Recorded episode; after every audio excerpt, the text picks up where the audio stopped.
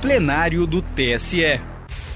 Direto do plenário, nesta terça-feira, 12 de agosto de 2023, o Tribunal Superior Eleitoral confirmou decisão do Tribunal Regional Eleitoral de Santa Catarina, que julgou improcedente a ação de investigação judicial eleitoral ajuizada contra Jorginho dos Santos Melo e Marilisa Boen, eleitos governador e vice-governadora de Santa Catarina nas eleições de 2022.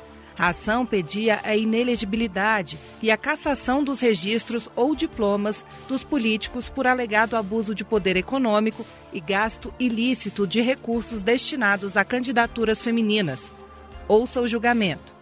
Chamo é, a julgamento o recurso ordinário 0602 902 30 Florianópolis, Santa Catarina, de relatoria do ministro Floriano de Azevedo Marques Aqui trata-se de recurso ordinário interposto contra o acórdão do Tribunal Regional Eleitoral de Santa Catarina, que julgou improcedente a ação de investigação judicial eleitoral ajuizada por suposto abuso de poder econômico eh, nas eleições de 2022. Há pedidos de sustentações orais. Presentes no plenário, Dr. José Eduardo Martins Cardoso, que falará pelo recorrente, Rosane Magali Martins e o doutor Rodrigo Fernandes, que falará pelos recorridos, Jorginho dos Santos Melo e outra. Indago aos eminentes advogados e dispensa a leitura do relatório. Dispensado, excelência. Então, com a palavra, Vossa Senhoria, doutor José Eduardo Martins Cardoso, pelo prazo regimental de até 10 minutos. Excelentíssimo senhor presidente, doutor senhor relator, senhores ministros, senhora ministra, doutor representante do parquê, eminente advogado que me sucederá nessa tribuna, essa não é uma causa comum nenhuma causa corriqueira.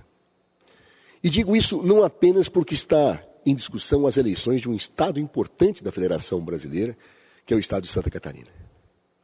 Mas há algo maior aqui.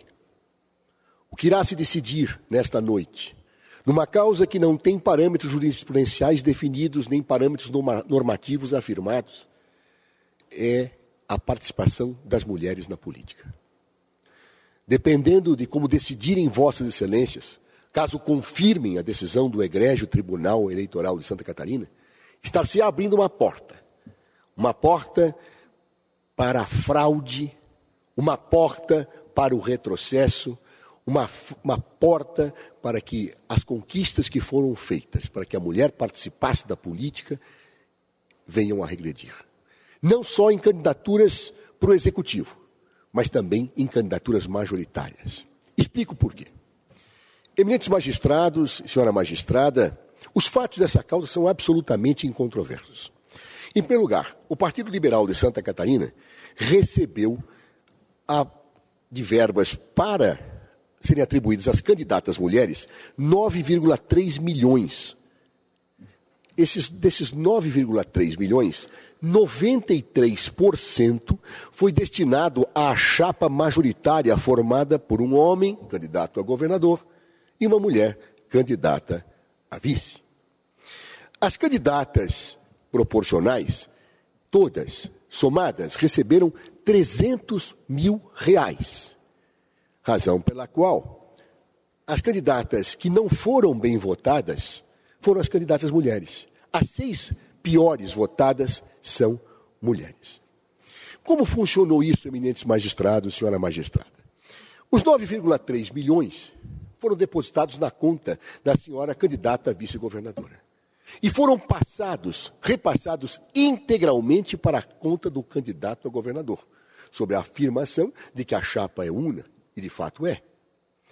Só que toda a campanha eleitoral, me permitam dizer, toda, foi feita sem que praticamente a senhora candidata a vice aparecesse.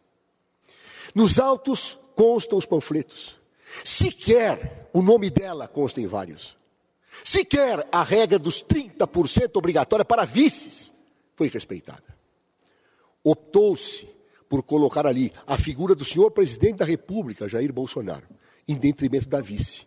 Da vice que pagava e custeava esta campanha com as cotas que a lei prescreve para mulheres. Bem, eminente, eminentes senhores magistrados, eu até ousaria dizer que o papel da vice nessa chapa não foi decorativo. Foi pior. Porque decorações, objetos de decoração aparecem. Ela não apareceu. Era uma candidata oculta. E provavelmente o povo de Santa Catarina hoje não saiba sequer quem é a sua vice-governadora eleita. Ora, eminentes magistrados, isso também trouxe uma desproporção nas candidaturas. O candidato vencedor, Jorginho Melo, arrecadou 12,6 milhões de reais, sendo que 9 praticamente veio dessa verba das mulheres. O senhor Décio Lima, segundo colocado, arrecadou 3,8 milhões, embora tivesse também uma mulher como vice. Todos os demais candidatos arrecadaram 5 milhões de reais. O diferencial, portanto, se deu financeiramente, revertendo seu resultado eleitoral, pela verba das mulheres, que foram apropriadas pela chapa majoritária, uma chapa majoritária em que a mulher não apareceu, em que a mulher efetivamente não estava lá. Bem, eminentes magistrados, isso foi documentado pela imprensa. Me permitam dizer, na época, uma matéria de jornal, inclusive do site antagonista, dizia: exclusivo. Vices mulheres são usadas para financiar candidaturas masculinas do PL. Abre aspas. A estratégia é vista por especialistas em direito eleitoral como um subterfúgio para driblar a cota do fundão para candidaturas femininas. E é evidente que isso foi uma fraude. Colocou-se uma mulher que nem apareceu na campanha para apropriar-se do dinheiro das mulheres uma regra que existe para valorizar a mulher na política foi utilizada para simplesmente colocar as mulheres como peças decorativas de uma campanha eleitoral e haver apropriação indevida dos recursos. O Egrégio Tribunal de Santa Catarina, eminentes magistrados, julgou a ação que estamos aqui apreciando nessa noite como improcedente. Utilizou argumentos formais, é verdade, que a chapa é indivisível, que não estava caracterizada a ilicitude do, da apropriação dos recursos. E chega, inclusive, me permitem, senhores magistrados, a usar uma expressão que me chocou. Leia o trecho do Venerando Acórdão, abre aspas. É verdade que, a partir de uma perspectiva estritamente moral ou ética, poder-se-ia averiguar se o investimento na campanha vice-governadora chegou a trazer frutos concretos à ampliação do desempenho político das mulheres. Contudo, esse estudo cabe às ciências sociais e não às jurídicas. É como se a moral, a falta de ética, não fossem valores que iluminassem as interpretações. É fato, indiscutivelmente, que não tenho julgados exatamente iguais a este. É fato que eu não tenho normas. Mas é fato que um dos valores que nós temos consagrado no legislativo com mudanças constitucionais pela ação do judiciário é a participação da política das mulheres na política, inclusive com reserva de recursos. Para quê? Para serem apropriadas pelos homens? Para que elas sejam secundarizadas? Não. Para que elas tenham protagonismo na política. É hora de se parar com aquela ideia de por trás de um grande homem tem sempre uma grande mulher. Essa visão machista que impera na política brasileira, ela tem sido quebrada. E caso seja mantida a decisão do Egrégio Tribunal de Justiça de Santa Catarina, a eminentes magistrados, continuará tendo uma grande mulher que ajudou a eleger um grande homem sem que a população saiba sequer que era uma mulher que estava lá. Quando a verba foi toda drenada a ela.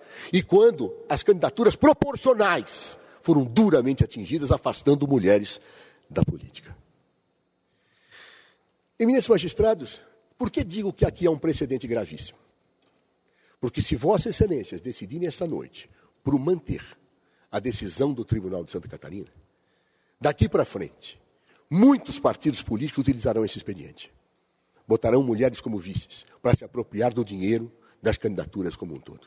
Mas também avalerá para candidaturas do Senado. Basta colocar uma mulher como segunda suplente e toda a verba será colocada para a candidatura do senador. Eu nem colocarei lá o nominho da mulher que auxiliou no financiamento que traz o resultado. Se poderia pensar pragmaticamente, não, mas a mulher foi eleita, ela ganhou um cargo. Mas é isto que se interessa? É isso que se quer? Que ela ganhe um cargo? Ou que as mulheres tenham participação na política? Qual é a rácio que orienta esta ação afirmativa na defesa das mulheres? Ah, ela ganhou um cargo? Não, eminentes magistrados. Fosse assim, e esta corte teria, como os tribunais eleitorais teriam, permitido que as verbas das mulheres fossem colocadas em candidatos homens nas chapas proporcionais. Porque, ah, se o homem for bem votado, outras mulheres se elegerão. Não é disto que se trata. Não é de eleger às custas da valorização feminina.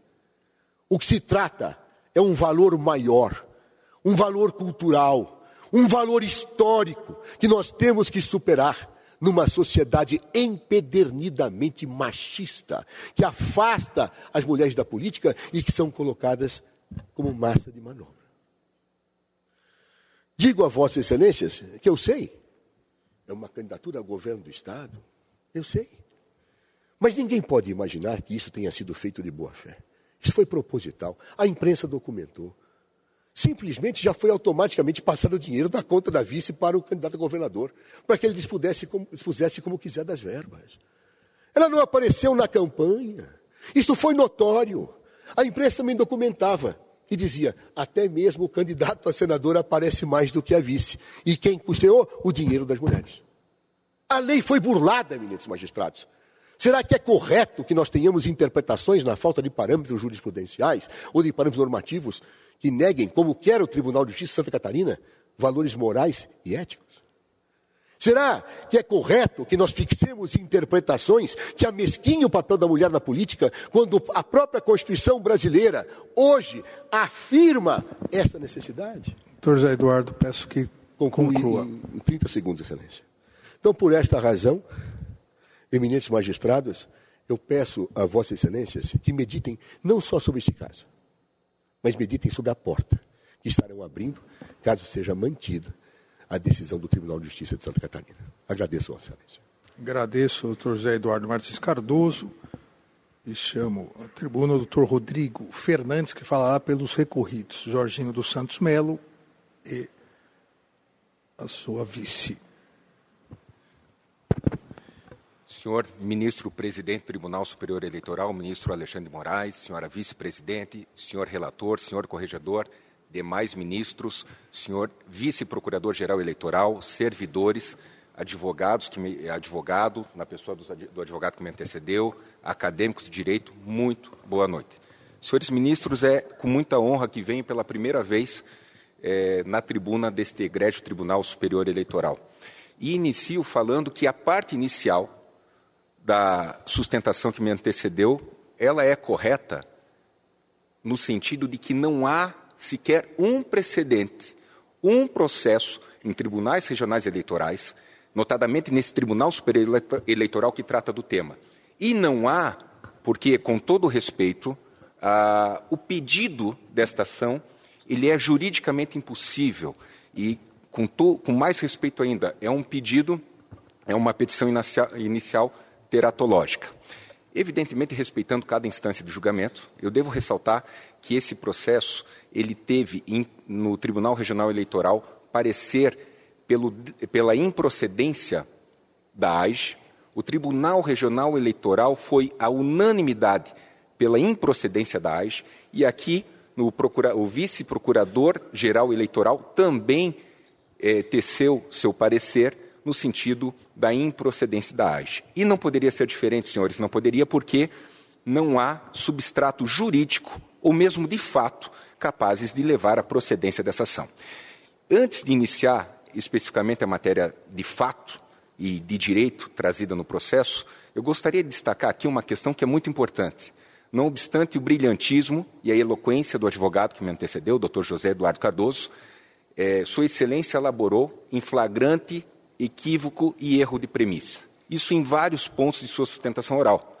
O primeiro ponto da sustentação oral, que deve, deixar, deve se deixar muito claro aqui, é que o valor transferido para a candidata que está sendo impugnado não foi um valor distribuído pelo diretório estadual do Partido Liberal, e sim um valor distribuído diretamente dentro de suas atribuições partidárias, da sua autonomia partidária, do diretório nacional diretamente para a conta da então candidata a vice-governadora. E assim o fez em, em, em, distribuindo para diversos candidatos é, de todo o Brasil e que essas contas foram, evidentemente, submetidas ao natural processo de prestação de contas. Tá? Diferentemente do que foi alegado na tribuna, não foi o Partido Liberal Estadual quem distribuiu esses valores unicamente para a candidata vice-governadora. Não, o, o, o, diretor estadual, a GREI estadual, ela recebeu verba específica do fundo partidário, e é disso que estamos se tratando, não é fundo de financiamento de campanha, é, e que, por sua vez, distribuiu entre as diversas candidatas. E aqui, se Vossas Excelências me permitirem, eu devo ressaltar que Santa Catarina, eh, dentro do, do, Estado de Santa Catarina, o Partido Liberal é o partido que mais elegeu mulheres dentro do Estado. E digo como exemplo duas candidatas eleitas em primeiro lugar no Estado, entre homens e mulheres. Deputada hoje Caroline Detone foi a candidata a deputada federal mais eleita do Estado de Santa Catarina na última eleição, e a deputada Ana Campanholo foi a candidata a deputada estadual mais votada é, dentro do estado de Santa Catarina. Ou seja, isso demonstra naturalmente o prestígio que o partido e a GREI estadual é, é, é, prestigia as candidatas mulheres da, da, do Partido Liberal. Além disso, outro equívoco, e quero realmente acreditar que é um equívoco, é, é falado aqui na tribuna, foi que apenas 300 mil reais foram distribuídos distribuídos para a candidata proporcional. Isso é um tremendo equívoco, basta a análise da prestação de contas, que apenas uma candidata, deputada federal eleita Daniela Reinert, recebeu, isso consta no site oficial do Tribunal Superior Eleitoral, evidentemente, 2 milhões e 500 mil reais. Ou seja, só este fato coloca em dúvida toda a estrutura argumentativa traçada na tribuna. Ou seja, a tribuna falou que apenas 300 mil reais foram distribuídos para as demais candidatas, quando na verdade não. Apenas, só para citar um exemplo, uma das candidatas recebeu 2 milhões e 500 mil reais, o que demonstra, evidentemente, que o partido, dentro da sua autonomia é, é, é, partidária, distribuiu e prestigiou, sim, as mulheres, vide, conforme mencionado, a, a, a a preponderância e o protagonismo de duas candidatas, uma federal, outra estadual, em primeiro, mais votadas dentro do Estado de Santa Catarina. Em relação à matéria em si, tem duas preliminares, duas questões de mérito, que é o flagrante ofensa ao princípio da dialeticidade, uma vez que ah, o recurso ele apenas se limitou a transcrever a petição inicial e as alegações finais, e a segunda preliminar, senhores, é, que consta no, no, na súmula 72, é a inovação recursal, que inclusive foi tratada aqui na tribuna, dizendo que os candidatos à majoritária do Partido Liberal receberam 12 milhões de reais e, e haveria, por isso, em tese, um desequilíbrio econômico-financeiro entre os demais candidatos dos outros partidos. Essa tese ela foi inovada através desse recurso ordinário. Em nenhum momento foi discutida em primeira instância. E mesmo que assim não tivesse feito, em nada alteraria o resultado ou macularia o resultado das eleições, até porque todos os gastos do Partido Liberal, principalmente da majoritária, foram aprovados no Tribunal Regional Eleitoral sem ressalvas. Um tribunal que é reconhecido pelo seu rigor em relação à prestação de contas a Secretaria de Unidade Técnica do Tribunal Regional Eleitoral aprovou, é, é, emitiu parecer favorável pela aprovação sem ressalvas da, da prestação de contas da majoritária, que está sendo discutida aqui. O Procurador Regional Eleitoral manifestou-se pela aprovação sem ressalvas e, a unanimidade, o Tribunal Regional Eleitoral também manifestou-se pela aprovação sem ressalvas. Então, senhores, existem essas duas questões de méritos que eu, que eu não vou cansá-los porque consta constam nas contrarrazões, e em relação ao mérito, é, devo antecipar que a, a, decisão do Tribunal Regional Eleitoral ela está completamente em consonância com o entendimento pacífico dessa Corte Superior Eleitoral e também com a legislação eleitoral vigente. Conforme mencionado, trata-se de uma chapa majoritária, única e indivisível. O TSE não, não, não, não, não não, não tem a menor dúvida disso, existem inúmeros precedentes, tanto que por exemplo, o registro da chapa majoritária, ele é deferido ou indeferido em decisão única. Não existe deferimento para o titular e o eventual indeferimento para o vice ou vice-versa. Ou defere-se toda a chapa ou indefere toda a chapa. O processo de prestação de contas ele é analisado também de maneira única e indivisível. Ou é, são aprovadas as contas para o titular do cargo e o vice, ou são desaprovadas. E na própria urna eletrônica, quando o cidadão realiza o seu sufrágio, eh, quando vai votar para o cargo majoritário, consta na mesma, na, na, na mesma tela o cargo de governador e vice-governador. Então, senhores, é pacífico que o cargo ele é, ou a majoritária ela é única e indivisível. Além disso, conforme ressaltou o próprio Tribunal Regional Eleitoral, não há qualquer vedação normativa ou legal em relação à distribuição de valores para a candidata majoritária. Até porque, senhores, conforme bem observou o Tribunal Regional Eleitoral, e peço licença aqui para, para ler um trecho que, re, que, que resume exatamente o sentimento extraído dessa ação que é a subversão da norma de incremento das mulheres na política, porque caso eventualmente, hipoteticamente, procedente fosse essa AGE, justamente buscar-se-ia caçar aquela candidata que foi eleita, que hoje ocupa, sagrou-se vencedora no processo eleitoral, que inclusive teve participação, diferentemente do que é legal na tribuna, ativa a, a, a, autora ela falta com a verdade quando até porque não traz sequer uma prova em relação a isso isso constou no voto do Tribunal Regional Eleitoral no acórdão que não há nenhuma prova de que houve protagonismo por exemplo do candidato a, governador em detrimento da vice-governadora pelo contrário a candidata vice-governadora hoje governador do estado é uma delegada de polícia já foi candidata a deputada pelo estado de Santa Catarina a delegada de polícia que inseriu no estado de Santa Catarina a delegacia especializada em proteção às mulheres. Uma mulher ativa que, inclusive, participou Doutor, na última eleição do debate político. Conclua, por favor. Em nome disso, eu, a, a, tribuna requer a Vossa Excelência a manutenção da decisão do Tribunal Regional Eleitoral e o improvimento do recurso. Agradeço, doutor. Passo a palavra ao eminente relator.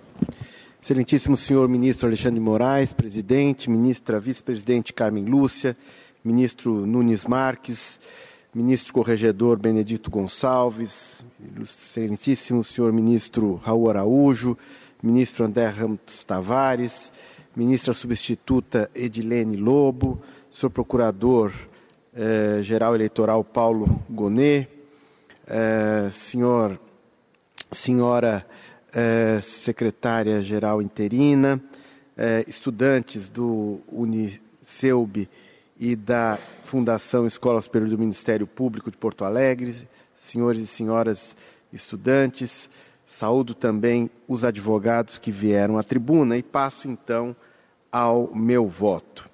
É, o Tribunal Regional Eleitoral de Santa Catarina, por unanimidade, afastou a preliminar de inépcia da petição inicial, rejeitou argumento de inovação recursal e, no mérito, julgou improcedente a ação de investigação judicial eleitoral proposta em face de Jorginho dos Santos Melo, candidato a governador do estado de Santa Catarina, e da eh, candidata a vice, eh, Marilisa Boen, eh, por suposta prática de abuso de poder econômico consistente no alegado desvio de recursos do fundo partidário destinados à promoção de candidaturas femininas para a conta da campanha da chapa majoritária dos recorridos, com vista à decretação de sua inelegibilidade e a cassação dos seus registros de candidatura ou diplomas.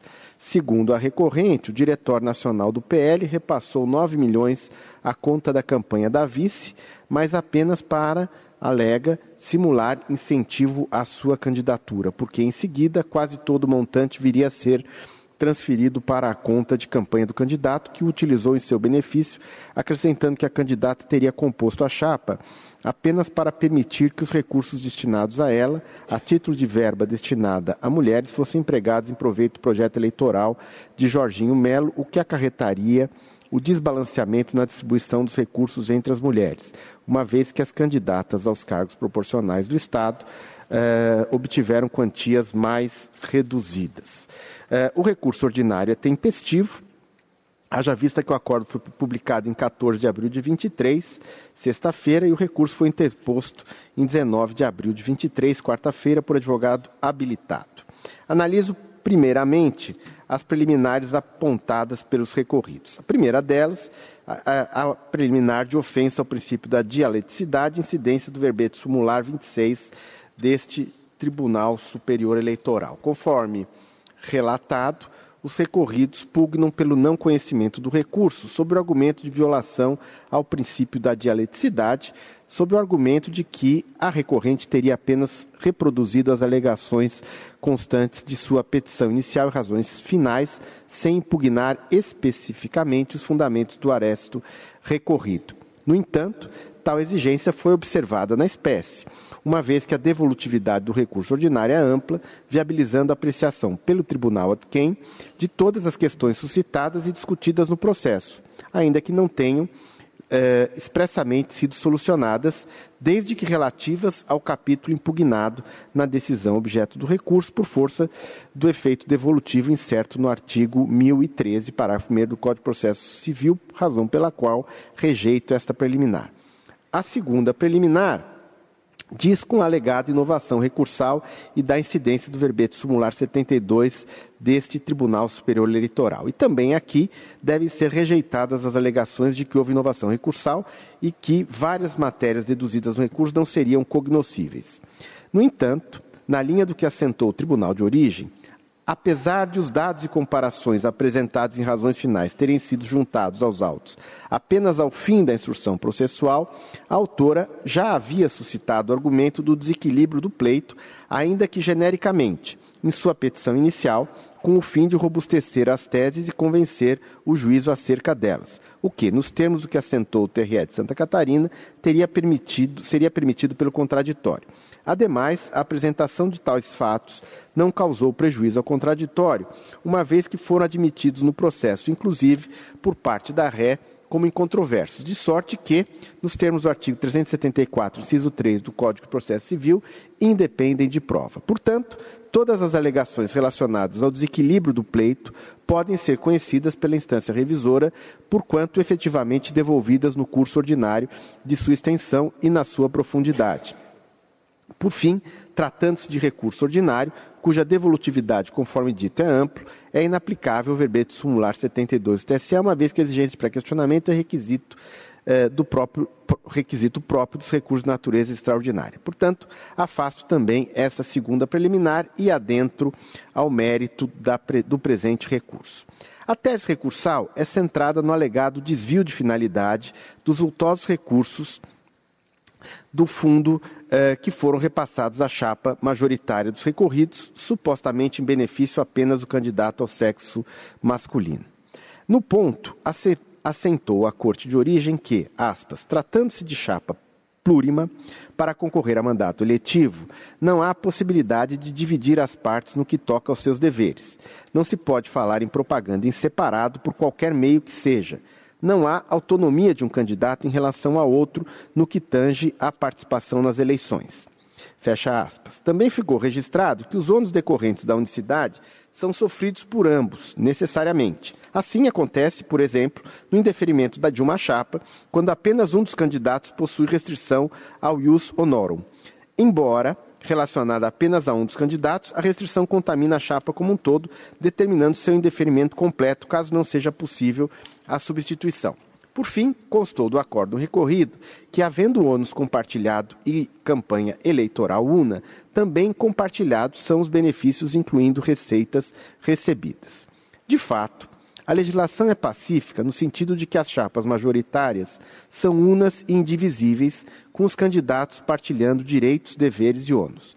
A Constituição Federal atribui à eleição e ao registro dos candidatos a presidente da República e vice-presidente da República caráter uno e indivisível, nos termos do artigo 77, parágrafo caput e parágrafo 1 do texto constitucional, que descem em aplicação também aos candidatos aos cargos executivos eh, nos estados e municípios. Tal comando se aplica a eleição de governador e vice-governador, portanto, seja em razão da aplicação simétrica da Constituição, seja ainda por previsão do artigo 91 do Código Eleitoral, em verbes, o registro de candidatos a presidente, vice-presidente, governador e vice-governador ou prefeito e vice-prefeito far-se-á sempre em chapa única e indivisível, ainda que resulte a indicação de aliança de partidos. Deste modo, a premissa que prevalece nas candidaturas majoritárias é a da divisão comum de direitos e deveres entre os candidatos, de compartilhamento de interesses, inclusive no que concerne às receitas auferidas. Sendo assim, as receitas auferidas pelos candidatos não podem ser consideradas individualmente, mas como um instrumento de financiamento comum de toda a chapa, una e indivisível. Ou seja, o financiamento da chapa majoritária aproveita a ambos candidatos, independentemente de gênero. E aqui eu faço um adendo para dizer, dizer, que uh, o financiamento dessa chapa única eh, visa a resultar a eleição de dois candidatos. O uh, exposto, o uh, registrado como titular da chapa e o candidato ou a candidata a vice. Por quê? Ao fim e ao cabo, vencedores da eleição são ambos eleitos aos cargos postos em disputa.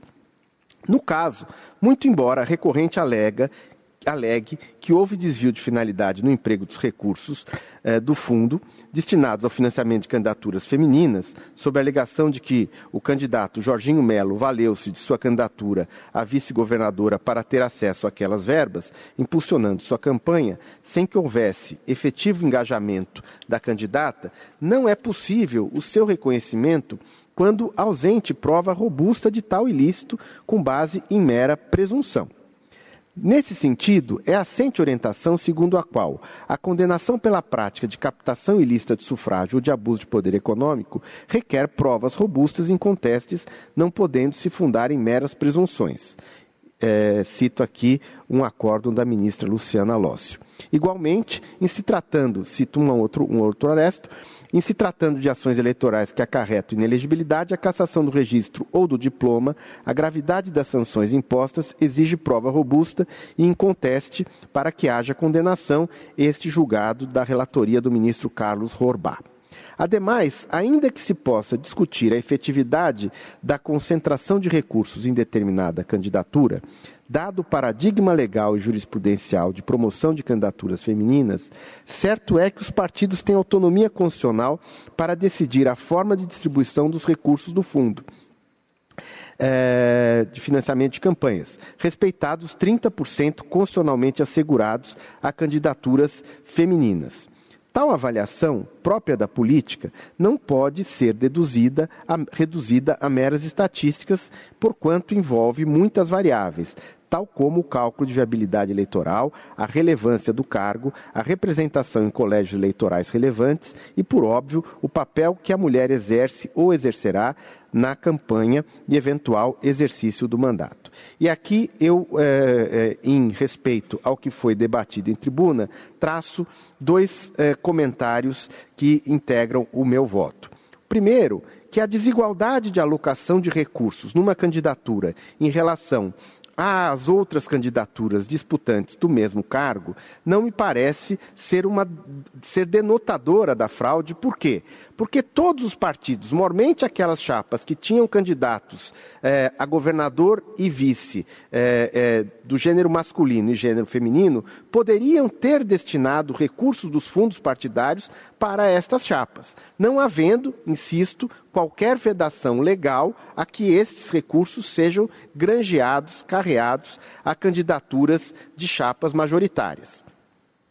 Em outros termos, a depender do contexto da disputa das estratégias da Grey, o êxito na eleição de uma vice-governadora pode superar o proveito eventualmente oferido com a obtenção de mais votos para candidatas a cargos proporcionais sem chance de obtenção de mandato. E aqui traço um juízo valorativo eh, em, em relação à comparação que foi feita em tribuna. Ao que me parece, a eleição de uma candidata mulher ou de um candidato homem ao cargo de vice-governador tem uma relevância bastante mais robusta do que, como foi indicado, uma candidatura segundo suplente de uma chapa eh, de senador. Ainda que se possa eventualmente cogitar de melhor distribuição dessas receitas entre todas as candidatas dos partidos, considerando-se ainda a necessidade de que as candidaturas femininas sejam sérias e viáveis, não se pode extrair desvio de finalidade, fraude ou mesmo abuso de poder econômico da conduta de partido que, visando o êxito no posto máximo de relevante unidade da federação, concentre seus recursos no financiamento de uma chapa composta por um homem como titular e de uma mulher como vice ou vice-versa. Nesse contexto, e a míngua da vedação da transferência da vedação normativa da transferência debatida nos autos, parece-me acertada a conclusão da Corte de origem, no sentido de que, como a distribuição deve ser realizada conforme conforme critérios definidos pelos respectivos órgãos de direção e pelas normas estatutárias, considerando a autonomia e o interesse partidário, há franqueamento ao partido para decidir em quais candidaturas investirá, considerada a estratégia nacional. Por partido, portanto, está se falando, haja vista todas as normas colacionadas nesta decisão, do órgão nacional, que exclui o órgão estadual e tanto mais exclui os seus candidatos de qualquer responsabilidade direta pela decisão. De outra parte, na mesma linha do decisum objurado e da manifestação do parquê, não há prova robusta, indene de dúvida, de desproporcionalidade entre os recursos auferidos pela chapa vencedora do pleito ao governo do Estado de Santa Catarina e as demais que não obtiveram êxito, Insisto que o tema, embora tenha sido alegado na inicial, não veio acompanhado de provas de que essa desproporção fosse apta a caracterizar uma conduta fraudulenta, o que seria exigível para que se tivesse provimento de uma AIGE tendente a caçar um governador eleito e uma vice-governadora eleitos.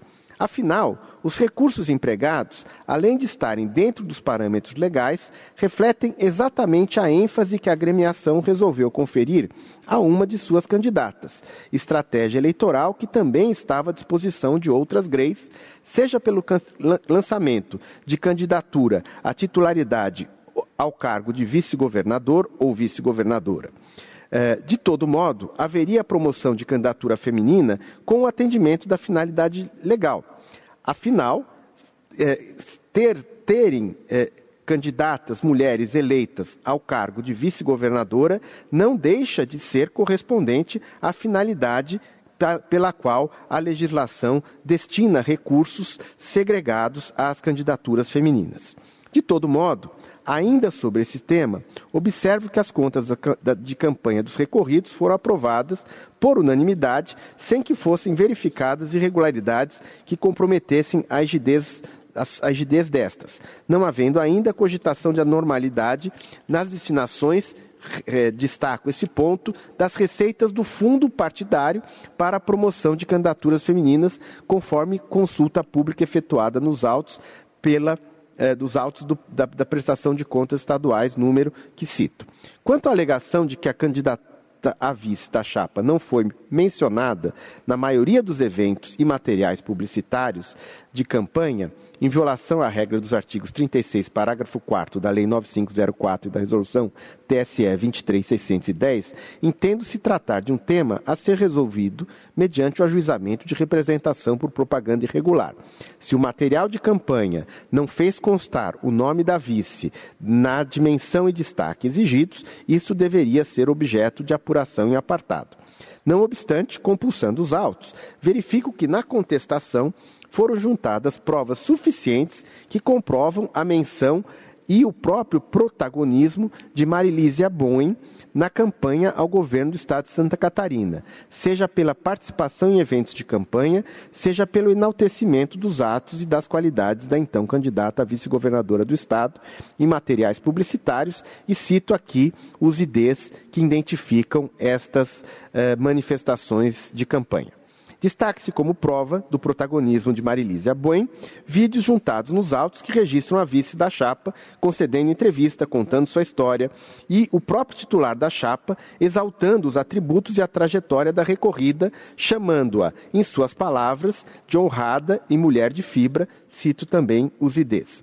Ante o exposto, não havendo ilegalidade no uso dos recursos do fundo ou provas robustas de sua suposta inclusão fraudulenta da vice, candidata à chapa majoritária do partido, não há, por conseguinte, espaço para o reconhecimento do alegado abuso do poder econômico. Em relação a eventual novo tratamento legal que possa ser dado para segregar ainda mais a aplicação desses recursos, trata-se de matéria de lei diferenda que não permite eh, ser tratada como indutora de uma conduta fraudulenta a justificar uh, o provimento do recurso. Por essas razões, voto no sentido de negar provimento ao recurso ordinário eleitoral interposto por Rosane Magali Martins. É como voto, senhor presidente. Agradeço ao eminente relator que negou provimento ao recurso. Como voto o André Ramos Tavares. Boa noite, senhor presidente, ministro Alexandre Moraes. Cumprimento também os demais ministros ministra, a ministra Carmen Lúcia, vice-presidente dessa corte, ministro Cássio Nunes Marques, ministro corregedor-geral eleitoral, Benedito Gonçalves, ministro Raul Araújo, ministro Floriano da Azevedo Marques, o Procurador-Geral Eleitoral Adjunto, Dr. Paulo Gustavo Gone Branco. Cumprimento ainda os ilustres advogados que fizeram uso da tribuna, o Dr. José Eduardo Martins Cardoso, o Dr. Rodrigo Fernandes. Cumprimento, por fim, os alunos também que nos assistem hoje aqui, do Centro Universitário de Brasília, e os estudantes da Fundação Escola Superior do Ministério Público de Porto Alegre. Senhor presidente, eu Neste caso, é, é um caso no qual a insurgência se volta para o repasse de verbas do fundo partidário. E aqui entendi, senhor relator, que se trata exclusivamente de verbas do fundo partidário. É, eu é, vou seguir o voto do, de Sua Excelência, que cumprimento também pela excelência. É, acrescentando apenas aqui que, eh, no meu entendimento, ainda corrobora esta orientação do ministro Floriano, o que dispõe a própria resolução TSE 23.607 de 2019, que no artigo 19, parágrafos 5 e 6 determina que a verba do fundo partidário destinada ao custeio das campanhas femininas e também ao custeio das campanhas de pessoas negras deve ser aplicada exclusivamente nessas campanhas, e diz ainda a resolução, sendo ilícito seu emprego no financiamento de campanhas não contempladas nas cotas a que se destinam.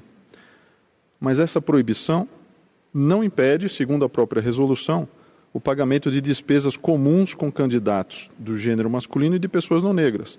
Também não impede a transferência ao órgão partidário de verbas destinadas ao custeio de sua cota parte em despesas coletivas. E diz a norma, desde que haja benefício para campanhas femininas e de pessoas negras, é, fecho aspas aqui. Eu, senhor presidente, é, além disso, é, farei a juntada de voto. É, também acrescento aqui duas, dois precedentes que me parecem aplicáveis nesse caso, de precedentes desta Corte de, de Relatoria de Vossa Excelência, presidente, é, nos quais me entendo que a lógica é a mesma, embora não sejam os mesmos cargos. Quando falamos aqui na corte sobre material de propaganda em dobradinha, quando há benefício é, mútuo dos envolvidos. De maneira, então, que, senhor presidente, estou, estou acompanhando o ilustre relator para negar provimento ao recurso ordinário. Agradeço, ministro Ramos Tavares. Ministra Carmen Lúcia. Senhor presidente, senhores ministros, que cumprimento na pessoa do relator, ministro Floriano, senhor vice-procurador-geral eleitoral, doutor Paulo Gonet, senhores advogados, a quem cumprimento de uma forma muito especial na pessoa do professor José Eduardo Cardoso e também do doutor Rodrigo Fernandes, senhores advogados aqui presentes, do ministro Edilene, que se, está na, na, na casa, senhores estudantes do curso de, de Direito do CEUB, Centro Universitário de Brasília, da Fundação Escola Superior do, do Ministério Público de Porto Alegre, cumprimento os senhores servidores. Senhor presidente, este é um caso que realmente não tem um precedente específico. Ele tem os precedentes que podem servir de base nos seus princípios ao que foi aqui posto para decisão e agora que vem no voto, como sempre, um voto muito profundo do ministro relator. Tenho para mim que o objetivo destes financiamentos se dão exatamente, essa fixação, definição de valores, se dá exatamente para o incentivo e garantia de participação efetiva e eficaz de mulheres. Neste caso, a despeito de me parecer algo muito cinzento na, na zona que separa o que seria destinação específica para as mulheres e como fica numa chapa que é indivisível e, portanto, os valores foram destinados especificamente e ali repassados para o que compõe uma chapa única. Por conta disso, todo, toda a construção do raciocínio que se põe no voto do ministro relator e que me parece, com base na legislação, não permite uma vedação absoluta do partido que, que então adotou essa providência e os dados do processo que já foram aqui expostos de uma maneira realçada pelo ministro relator, mostram que alguns dados, pelo menos, se não foram o que poderia ter sido em termos de exposição da candidatura da vice-governadora, agora, agora vice-governadora, também não permite que se chegue a, a uma conclusão de maneira tranquila, de maneira objetiva, de que não houve a, a sua participação ou que houve esse desvio de finalidade alegado, o que me parece depender de dois dados. Teria de haver a proibição ou a definição de como se canalizarem esses recursos específicos e exclusivamente para mulheres não na condição de vice, e não desconheço que a, a condição também de vice-governadora, diferente de suplência, é cargo, e nós nos esmeramos na, na, na Justiça Eleitoral inclusive para que os vices comparecessem nas urnas e fosse dado conhecimento na propaganda eleitoral, para não se alegar que o eleitor não sabia. Não, o eleitor sabia porque isso estava estampado nas propagandas e também na divulgação feita. Portanto, se não é o mais desejável do ponto de vista do civismo ou mesmo da democracia eleitoral, eu não vejo aqui condições de julgar procedente prover esse recurso para julgar procedente exatamente por ausência de fundamentos jurídicos que sustentassem uma vedação a tornar ilícito o comportamento adotado. Acho que em, pode até este, este, essa matéria voltar a surgir, talvez volte, para que haja uma definição melhor. Neste caso específico, no entanto, não vejo elementos suficientes para desfazer o que foi feito e adotado pelas instâncias precedentes. Por isso, senhor presidente, eu concluo no, no mesmo sentido do ministro relator é, e estou acompanhando o voto de Sua Excelência. Agradeço a ministra Carmen Lúcia, ministro Nunes Marques. Renovo os cumprimentos. É, adito cumprimento a, aos advogados que sustentaram oralmente, doutor José Eduardo Cardoso, doutor Rodrigo Fernandes. Parabenizo o eminente relator pelo brilhante voto e a observação que eu faria já foi esgotada pelo pronunciamento da ministra Carmen Lúcia. Primeiro, que a legislação não veda que recursos do Fundo Especial de Financiamento de Campanha sejam destinados à campanha feminina, ainda que em cargo majoritário que exista homem e mulher. Então, é, as ponderações feitas pelo advogado José Eduardo Cardoso é, foram assimiladas e já retratadas no voto de Sua Excelência, nossa vice-presidente. E a Justiça Eleitoral certamente estará atenta para esses abusos. E no caso concreto, esse caso eu não verifico que houve nenhum abuso, e eventualmente, quando isso, um caso mais expressivo for, expressivo no sentido de que haja abuso nesse repasse, for devolvido essa Corte Eleitoral ou mesmo a Justiça Eleitoral de primeiro ou segundo grau, a jurisprudência se encarregará de fixar balizas objetivas, que não é o caso é, ora em julgamento. Acompanho integralmente o relator e é assim que voto, senhor presidente. Agradeço, ministro Nunes Marques. Ministro Benedito Gonçalves. Obrigado, presidente. Inicialmente, saúde Vossa Excelência, presidente do Tribunal Superior Eleitoral.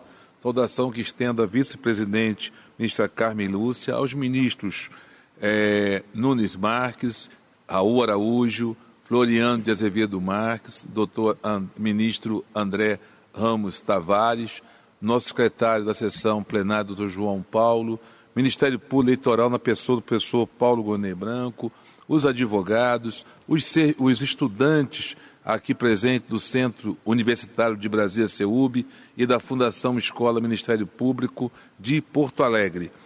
E com relação à ministra Edilene, em declaração de ofício, é, e quanto ao voto, presidente, além de parabenizar o eminente voto do ministro relator, eu o acompanho. Agradeço o ministro Benedito Gonçalves, ministro Raul Araújo. Boa noite, senhor presidente, senhora ministra Carmen Lúcia, senhores ministros, senhor vice-procurador-geral eleitoral, senhoras e senhores advogadas e advogados, servidoras e servidores, eu cumprimento também os estudantes do curso de Direito do Centro Universitário de Brasília, CEUB, e os alunos da Fundação Escola Superior do Ministério Público de Porto Alegre, Rio Grande do Sul. Também cumprimento os ilustres advogados José Eduardo Cardoso e Rodrigo Fernandes pelas excelentes sustentações. O, o eminente relator que nos traz um, um voto percussiente, um voto completo que analisa com profundidade e acerto o caso que temos sob julgamento neste recurso. Estou, assim, acompanhando Sua Excelência. Agradeço, ministro Raul Araújo. Eu gostaria de fazer eh, três observações que me parecem importantes, como, parabenizando inicialmente o eminente relator, como salientou a vice-presidente, a ministra Carmen Lúcia, nós não temos um precedente específico em relação a isso. É, o precedente de minha redatoria é o precedente do Pará, da deputada Elcione Barbalho, é, onde nós analisamos a possibilidade é, de dobradas. É, ela candidata a deputada federal, em dobrada com vários candidatos a deputados estaduais, e ela passava esse dinheiro para que os deputados estaduais fizessem campanha para ela, inclusive tanto que deu certo e ela foi é, reeleita. É, e entendemos por essa possibilidade. Então, é um, é um precedente é, diverso. Mas, é, aqui, e obviamente a Justiça Eleitoral sempre estará é, atenta à ocorrência de eventuais fraudes, não me parece possível, e principalmente no estado de Santa Catarina, e direi por quê, não me parece possível dizer que a finalidade da candidatura a vice-governadora de Marilisa Boen é, hoje vice-governador, era apenas garantir acesso aos recursos do fundo. Primeiro, porque o cargo é, de vice-governador, vice-governadora, não pode ser é, subestimado. É, o cargo de vice não pode ser subestimado, ainda mais se vice é uma mulher. Então, nós temos que ficar sempre atentos. Presidente, Vossa Excelência me permite. Por favor.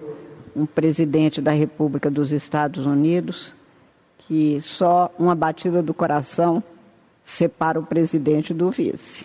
Exatamente. Agora, como eu sou uma mulher de coração muito bom, como Vossa Excelência sabe, fique descansado. Mas sempre é bom dormir de olho aberto. oh. e, e o Brasil, o Brasil é, tem uma tradição de vices, presidentes, é, assumirem e no caso específico de Santa Catarina, não tô, a, a, é, é, algo é, importante, porque o governador anterior a esse, o governador Moisés, Carlos Moisés, que era comandante do Corpo de Bombeiros, ele foi candidato numa chapa com a vice-governadora Daniela, que era da Polícia Militar. E ele foi afastado durante alguns meses, um procedimento de impeachment, e ela assumiu. Ou seja, veja, em Santa Catarina, a vice-governadora assumiu o governo do Estado. Como essa dobradinha na área de segurança deu certo, é, o que fez o candidato que venceu, o candidato é, Jorginho? Ele chamou uma delegada de polícia para vice. Então também não foi uma escolha aleatória foi uma escolha na área de segurança para combater, exata, combater no bom sentido aqui, combater exatamente a chapa eh, do governador que era candidato à reeleição, é, que era ligado é, às corporações é, policiais. E o candidato, que o, governador não chegou aí para o segundo turno, o então governador Moisés. É, o candidato que foi ao segundo turno, o candidato Décio, na chapa dele também a vice era uma mulher. Ou seja, houve toda uma estratégia eleitoral de se colocar é, uma mulher é, como vice. E eu insisto na importância do, do cargo de vice-governador ou vice-governadora. É, nós tivemos aqui esse ano no Distrito Federal o afastamento por mais de 60 dias do governador do Distrito Federal e assumiu uma mulher, é, a vice-governadora Celina. É, ou seja, não me parece, como também salientou a eminente ministra Carmen e o relator, é, não me parece que seja tão irrelevante assim o cargo de vice. E me parece importante que as mulheres tenham não só acesso, obviamente, ao cargo de governadora, mas também é, possam disputar em igualdade de condições com os homens o cargo de vice-governador. Então, aqui a situação concreta, por todas essas é, questões locais, as, a situação concreta não era, ao meu ver, de fraude. A questão é correta e, obviamente, se a vice-governadora de uma chapa ou de outra quer auxiliar a chapa que é una, indivisível, a vencer o pleito, essa transferência de dinheiro está correto. Então, eu aqui também acompanho integralmente o eminente ministro relator e proclamo o resultado. O tribunal, por unanimidade, rejeitou as questões preliminares e, no mérito, negou o provimento ao recurso ordinário nos termos do voto do relator. Para mais informações, procure na Justiça Eleitoral pelo recurso ordinário 0602 902 30. Justiça Eleitoral, a justiça da democracia.